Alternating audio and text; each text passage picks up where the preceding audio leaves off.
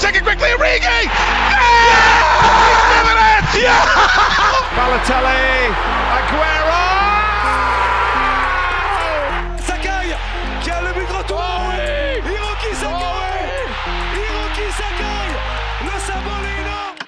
Bonjour à tous et bienvenue dans ce douzième épisode d'À travers la passion sur PK Foot. Aujourd'hui, on part dans les pays de l'Est pour parler du Hajduk Split, club fondé en 1911, qui n'est pas un club si inconnu que ça, vainqueur six fois du championnat et de la Coupe de Croatie. Le club était également très prestigieux à l'époque de la Yougoslavie, neuf fois champion et neuf fois vainqueur de la Coupe de l'ancien pays. En Europe, le club possède quelques grandes performances, notamment une demi-finale de Coupe UEFA en 1984, perdue contre le futur vainqueur Tottenham, et un quart de finale de Ligue des Champions en 95, perdu cette fois-ci contre l'Ajax. Tels les pays de l'Est, les supporters du Hajduk sont des fous, et pour en parler, je suis en compagnie de Marco. Salut Marco. Salut. Comment ça va? Bah super et toi? Bah moi ça va très bien. Je suis content de parler du Hajduk Split car comme je te l'ai dit un petit peu avant l'enregistrement, j'ai découvert beaucoup sur ce club qui a énormément euh, d'histoires, énormément de choses à raconter. Mais pour euh, que tu sois pas un inconnu aux gens qui écouteront ce podcast, est-ce que tu pourrais te présenter en quelques mots? Bah moi je m'appelle Marco, j'ai bientôt 17 ans, supporter de Split depuis depuis mes premiers pas et puis ben voilà. D'accord, ok. Donc supporter depuis très longtemps, comme beaucoup de monde, et ça montre un peu la ferveur des, des supporters des pays de l'Est notamment, mais du coup, pour parler un peu du début de ta passion, de la naissance de ta passion, j'ai vu donc que tu habites en France, tu es à Lyon, mais tu fais également de la famille à Zadar, qui est une ville à un peu moins de deux heures de route de Split. Est-ce que ta passion pour le Hajduk est née de cette proximité avec la ville ou est-ce que c'est de ta famille ou un autre élément qui l'a déclenché? Bah c'est surtout la famille, ma famille, euh, j'en ai un peu dans, de partout en Croatie et je passais pas mal de moments à Split et tout, tout le monde est pour Split là-bas en Dalmatie de toute façon donc il euh, n'y a pas beaucoup de choix. Mhm. Et c'est venu comme ça, du coup, tradition familiale. C'est venu, d'accord, donc c'est venu de la famille. C'est qui dans ta famille qui supportait le Hajduk Absolument tout le monde ou quelqu'un en particulier? Ouais, tout le monde. Mon grand Tout le monde? mes oncles, mes tantes, euh, mon père, ma mère. C'est incroyable. Une vraie, une vraie famille euh, de foot. Et oui, donc t'as pris euh, la succession, t'as pris le flambeau, quoi, de, de supporters du Hajduk. C'est incroyable, ça. On l'avait jamais fait encore, ça. Une famille entière de supporters de, de foot. Mais même ta famille qui est avec toi en France, du coup, supporte quand même le Hajduk.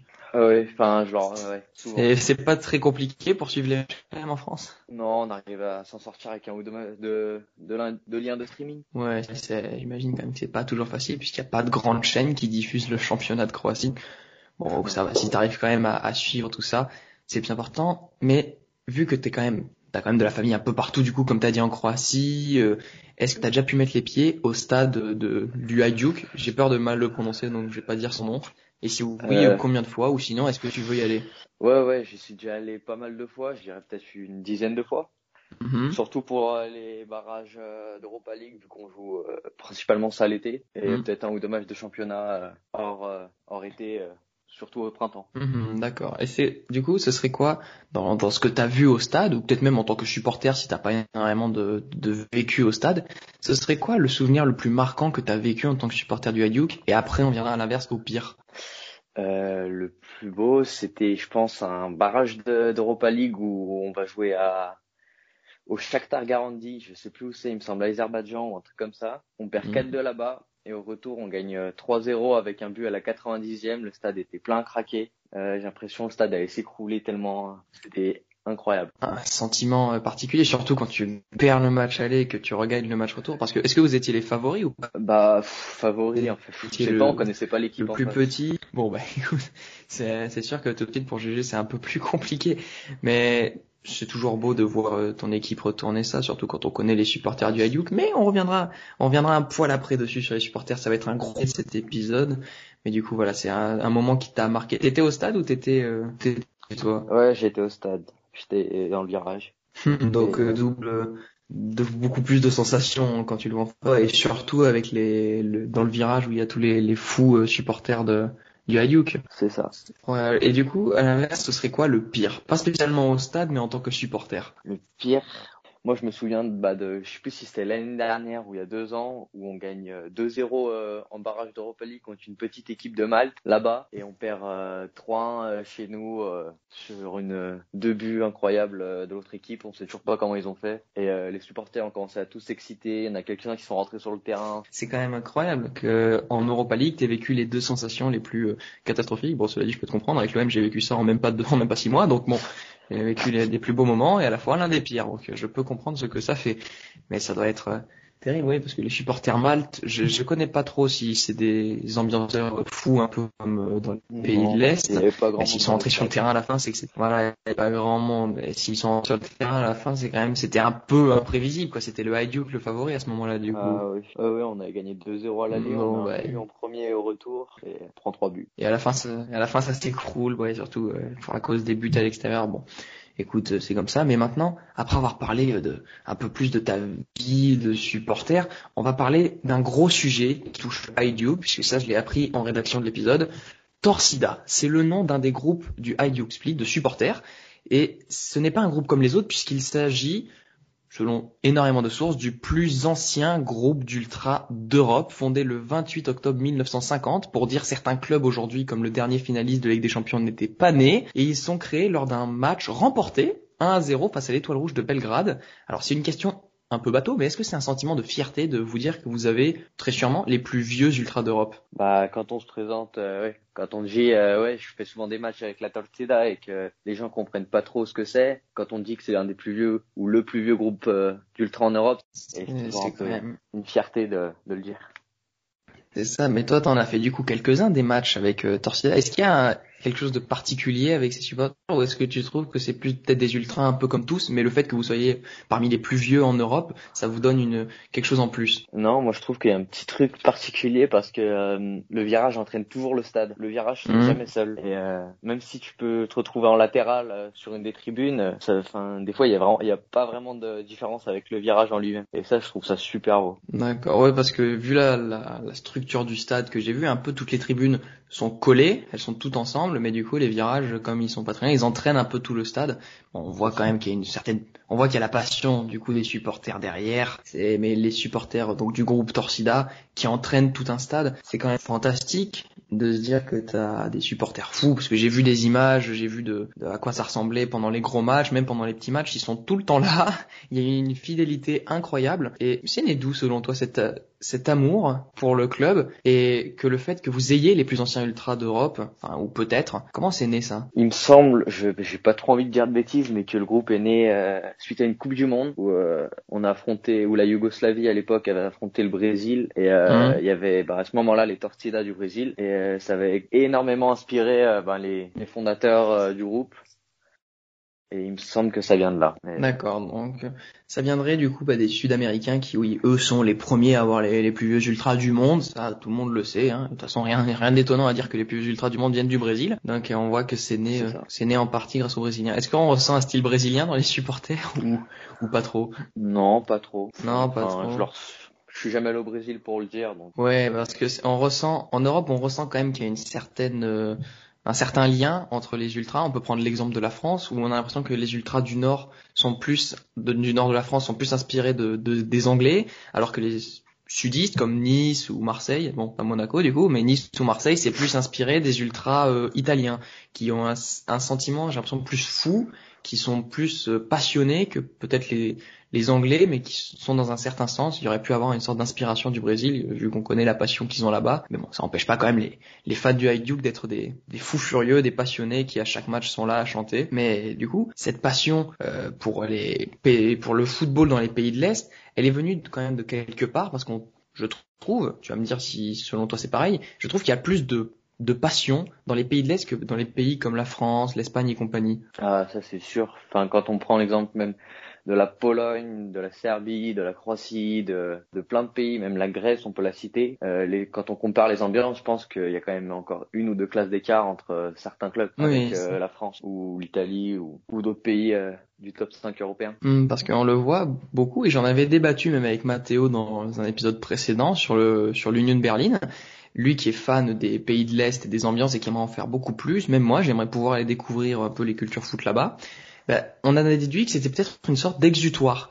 pour la population locale, parce que c'est triste à dire, les pays de l'Est sont des pays plus pauvres que les pays de l'Ouest, et ça pouvait voilà ressembler à une sorte de à une sorte de moment de communion où les supporters se réunissaient pour voir euh, leur équipe jouer, voilà une sorte d'exutoire. Est-ce que tu es un peu d'accord avec cette idée? Ouais, mais je suis très d'accord avec cette idée, mais euh, avant tout c'est la passion du football. Dès que oui. en fait, des petits, il y a beaucoup de petits villages, il y a souvent un seul terrain en béton, tout le monde prend son ballon, va jouer. Et après on supporte forcément le club local et je pense que c'est né comme ça au fur et à mesure. Hum, c'est arrivé petit à petit euh, au fil du temps et oui c'est un, un, moment particulier toujours. J'ai l'impression que quand, dans ces pays t'as ton équipe qui joue. Bon déjà t'as une équipe, tu peux pas, euh, tu la choisis pas. T'as une équipe comme ça, c'est c'est dessiné à vie.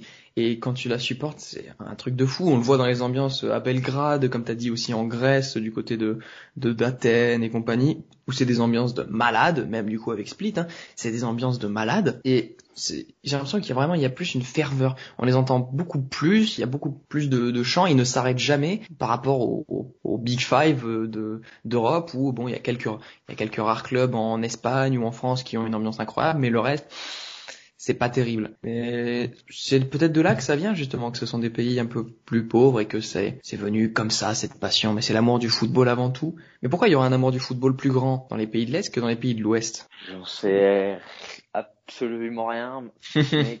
les clubs sont selon moi un peu plus vieux que dans l'Ouest. Donc oui. Il y a pas mal de clubs qui ont un peu plus de 100 ans dans les pays de l'Est et du coup c'est tellement monté avec l'âge que maintenant ils, ils sont prêts à quasiment tout pour euh, supporter leur club. Voilà, c'est c'est un peu ça. C'est une belle phrase, je pense, qui résume l'image des supporters des pays de l'Est que les gens sont prêts à tout pour leur club. Mais voilà, mais du coup, pour parler un peu de club, tu vois, à l'époque de la Yougoslavie, le Hajduk c'était le meilleur club de ce qui deviendra plus tard la Croatie. Et depuis l'indépendance en 91, c'est plus le Dynamo qui a repris le flambeau et la confrontation entre les deux clubs est la plus attendue chaque année dans le pays et c'est nommé le derby éternel. Ce match, en plus d'être sportivement euh, très chaud, c'est la rencontre des ultras les plus chauds du pays. Et il représente quoi ce derby pour toi? Ah bah c'est euh, c'est un peu comme de partout, le nord contre le sud, mmh. euh, la capitale contre euh, la ville la ville de mer. Enfin, c'est un peu, je pense, comme ça de partout. Mmh. Exemple avec entre Marseille, Paris, le Real et le Barça. Manchester et Liverpool aussi. Effectivement, pour citer pas mal, des, je pense qu'il y a toujours mm. des gros matchs comme ça attendus euh, par tout le monde. C'est oui, c'est là, c'est de là que ça vient. Mais ça représenterait plus quoi, à ton avis, au terme des ultras, parce qu'on sait que les deux clubs, bon, comme tous les clubs avec les derbies, ils peuvent pas, ils peuvent pas se voir. Et j'ai l'impression qu'il y a encore, encore un sentiment plus gros avec ces deux-là. Mais je pense que c'est suite à la dissolution du championnat yougoslave où en fait euh, les deux, enfin tous les clubs se détestaient entre le Partizan de Belgrade, l'Étoile Rouge, le Dynamo. Et quand euh, le championnat est devenu vraiment celui de Croatie, je pense qu'il a fallu trouver un autre rival pour euh, continuer à, à avoir euh, un match tant attendu. Mm. Et je pense que ça s'est fait euh, comme ça. On a pris le Dynamo, enfin ils ont pris le Dynamo car c'était la deuxième, euh, enfin c'était le deuxième gros club de Croatie Mm. et depuis ce jour-là, ça s'est jamais lâché. C'est ça, vous êtes jamais lâché, oui, parce que sur le palmarès, si on regarde à l'époque, bon, il y avait toujours, il y avait deux clubs de Belgrade qui étaient au-dessus, mais juste en dessous, tu avais le Hajduk et le Dynamo. Le Dynamo avait moins de trophées à l'époque. C'était quand même déjà une sorte de guerre entre les deux, mais depuis euh, 91, bon bah du coup le Dynamo a plus de trophées, euh, plus de, de gloire. On reviendra peut-être sur le pourquoi du comment ils ont plus de trophées juste après, mais on voit quand même qu'il y a une guerre sportive déjà entre les deux clubs, en plus d'une guerre de supporters, parce que le niveau sportif, pendant très longtemps, notamment fin des, durant les années 90 et début 2000, le niveau des équipes était très proche. Mais le Hajduk, comme je l'ai dit au début de l'épisode, a une histoire qui est fascinante, qui est pleine de bouleversements, qui est incroyable. J'en ai appris énormément, parce qu'à une époque où la ville était occupée par les fascistes italiens, donc il y a quand même un bon paquet d'années, le club aurait pu jouer en Serie A, mais ils ont toujours refusé, ils n'ont jamais voulu, et du coup ils sont aujourd'hui dans le championnat croate.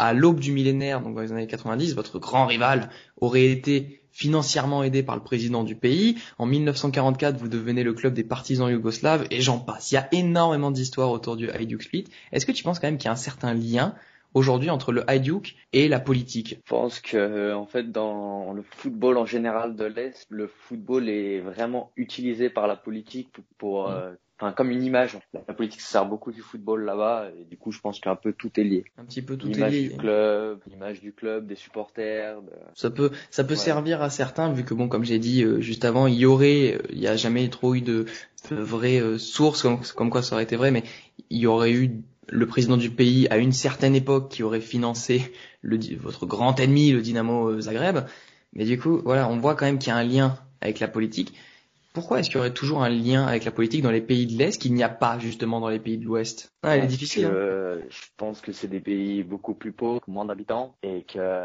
bah ils servent, euh, servent de ce qu'ils ont comme ils peuvent, je pense. Voilà, ça viendrait de ça viendrait de là, ça viendrait de, du fait que voilà, comme on l'a dit avant, c'est des pays un poil plus pauvres et que les les dirigeants veulent absolument avoir une une bonne image en utilisant un peu un club de foot vu que c'est quand même le sport le plus populaire du monde. Donc c'est un bon moyen de se mettre en avant.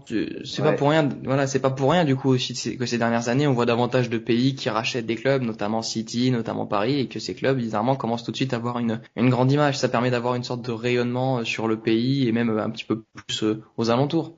Ça pourrait servir à ça peut-être selon toi les le fait qu'ils ont que la politique soit liée au club. Hmm. Je pense que c'est ça. Puis vu euh, l'image du football euh, dans les pays de l'Est qui est incroyablement grande, ce serait pour moi un hmm. des meilleurs moyens de s'en servir euh, pour la politique. On voit donc ce qu'il y a eu dans le passé avec les clubs du pays, notamment du coup le Dynamo Zagreb. Mais maintenant parlons un peu plus du futur, parce que quand même le, le Hajduk Split, on peut en parler pour l'avenir et même sur le passé assez récent, les 20 dernières années. Le club, c'est un monument du football croate, il n'y a rien à dire là-dessus. Mais le dernier titre de champion, date de 2005, le dernier trophée de 2013 avec une coupe nationale, et même pire, le club n'a pas fini dans les deux premières places du championnat depuis 2012. Ça semble être une éternité pour un club aussi gros que le Hajduk.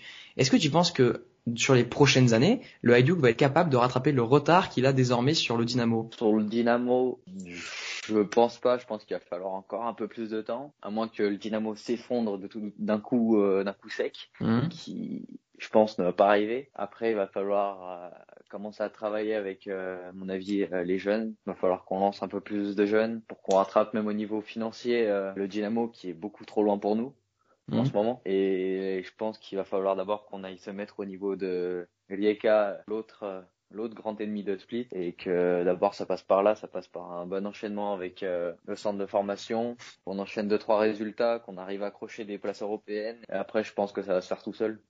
Hum, c'est quoi selon toi le problème actuellement qu'il y a justement à Split qui fait que le club a un peu plus de mal qu'à l'époque où ils étaient en, dans, une, dans une époque glorieuse? Je pense que comme un peu de partout c'est les dirigeants. Mm-hmm.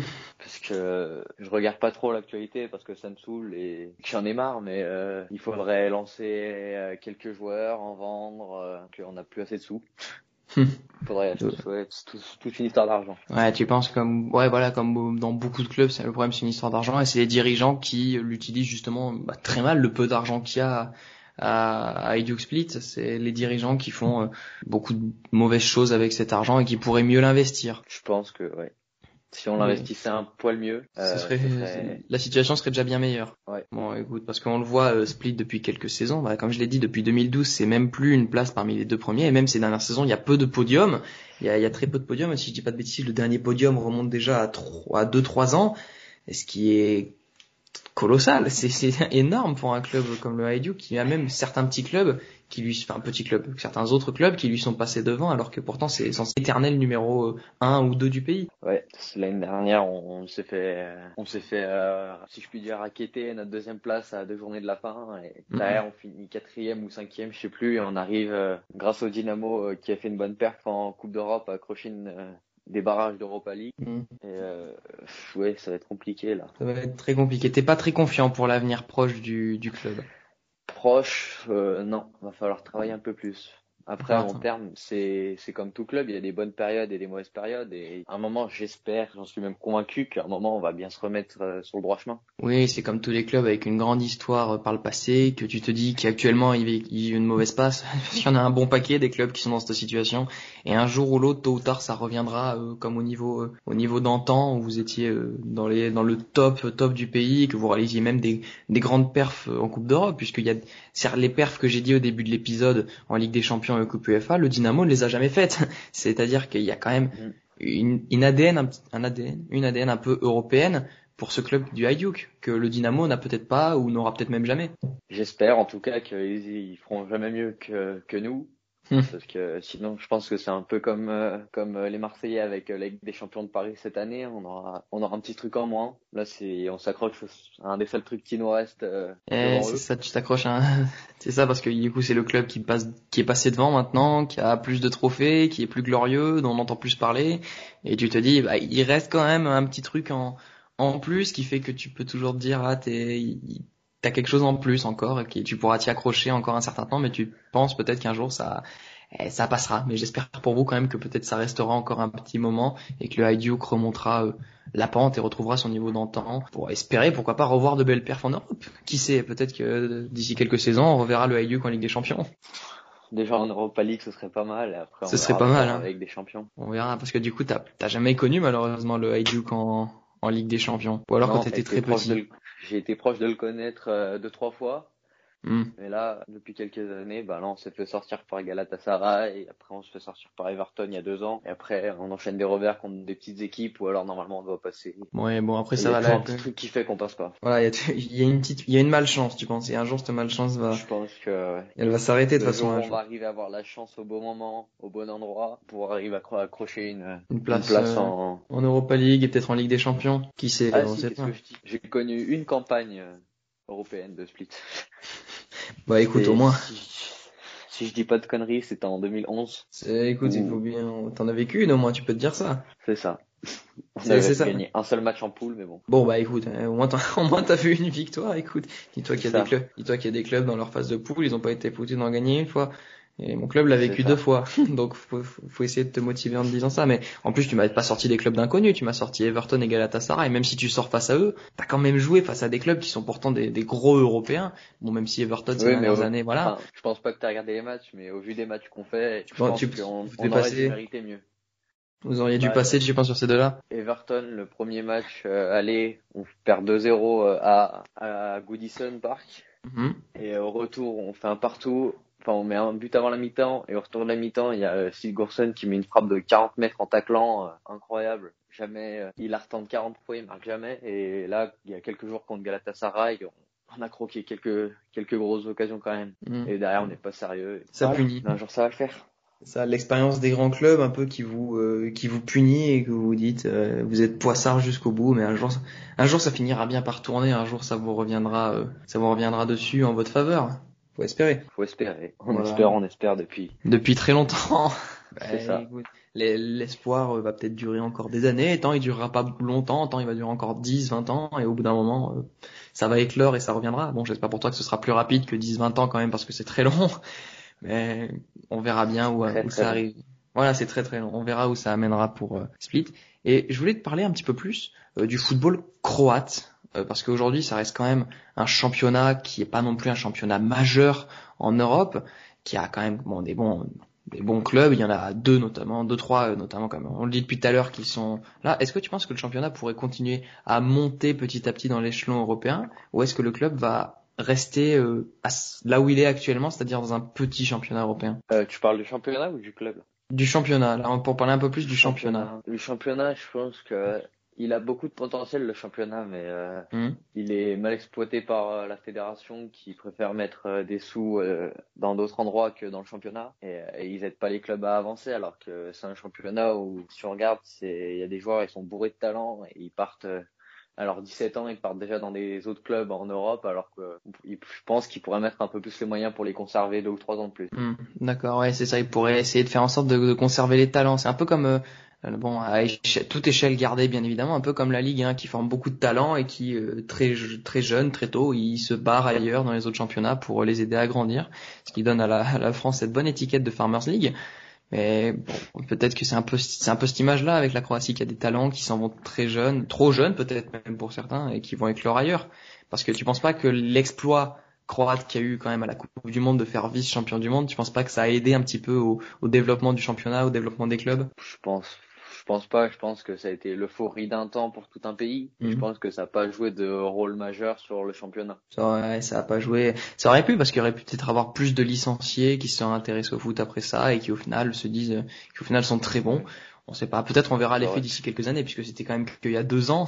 Mais on verra ce que ça donnera. Mais c'est dommage pour un championnat comme comme tu me dis qui est bourré de talent et qui au final ils s'en vont très tôt alors qu'ils pourraient être mieux exploités. Ouais, je pense qu'il y a moyen vraiment de faire quelque chose si si euh, l'argent partait ailleurs, mais, mais bon. Mais bon, écoute, avec. Il va, évo- il va évoluer comme tout autre petit championnat, en, en évoluant petit à petit. Et on verra ce qu'il Alors adviendra. pour moi, il, ouais. Alors pour moi, il aurait pu éclore euh, un peu plus tôt quand même. Il aurait pu. Est-ce qu'il y a un jeune, du coup, tu nous disais qu'il y a des talents. Est-ce qu'il y a un talent à, à Split qui, qui pourrait être, qu'on pourrait noter d'ici les prochaines saisons? Ben, il y en avait un il y a 2-3 ans euh, qui s'appelle euh, Vlasic, qui joue, qui est parti à Moscou et qui là enchaîne deux saisons incroyables. Mhm, mhm, J'ai entendu Et, parler de lui euh, quelques fois. Il y a lui, euh, sinon il y a Pasalic qui est sorti du club de Split Mhm. et qui maintenant va jouer à, Bega- à Bergame. Actuellement en Croatie, un jeune très bon qui a sortir. Je saurais pas t'en citer là comme ça, mais D'accord, mais t'en fais pas. Si t'en as pas, sur, si t'en as pas en tête, moi, tu nous as sorti quand même deux noms qui aujourd'hui, oui, on voit en Europe qui font des, des performances que l'on que l'on note et on en entend un peu parler de temps en temps. On verra. Écoute, peut-être d'ici quelques saisons, on verra un jeune du Hajduk Split sortir euh, et qui fera de, belles performances en, Europe. Euh, Espérons en France. Pour moi, qui forcément suis supporter du foot français, donc on verra bien. Bah écoute, Marco, je t'ai posé toutes les questions que j'avais au sujet du Hajduk, au sujet même du football croate, sur tout ce que j'avais à te dire sur ta vie de supporter, sur les supporters du Hajduk. Merci d'avoir accepté l'invitation pour parler euh, pendant presque une bonne demi-heure du Hajduk. C'était sympa. merci à toi de l'invitation. Bah écoute, c'est un c'est un plaisir. Je maintenant que j'ai connu l'histoire du du Hajduk, c'est exceptionnel, c'est incroyable, Une- un club avec une très grande histoire. Donc voilà, si jamais vous écoutez ce podcast et que vous voulez vous renseigner sur un club en Croatie, renseignez-vous sur le Hajduk. Il y a beaucoup de petites anecdotes à savoir. J'ai pas pu tout dire dans cet épisode, sinon ça aurait duré euh, beaucoup trop longtemps pour que ça tienne dans, un petit truc condensé. Mais voilà, merci encore à PK site sur lequel vous retrouvez tous mes podcasts et plein d'articles sur le football en général. Vous commencez, je pense, à connaître la chanson. Moi, je vous donne rendez-vous dimanche prochain à 10h pour un nouvel épisode d'À travers la passion. D'ici là, portez-vous bien et à bientôt. Salut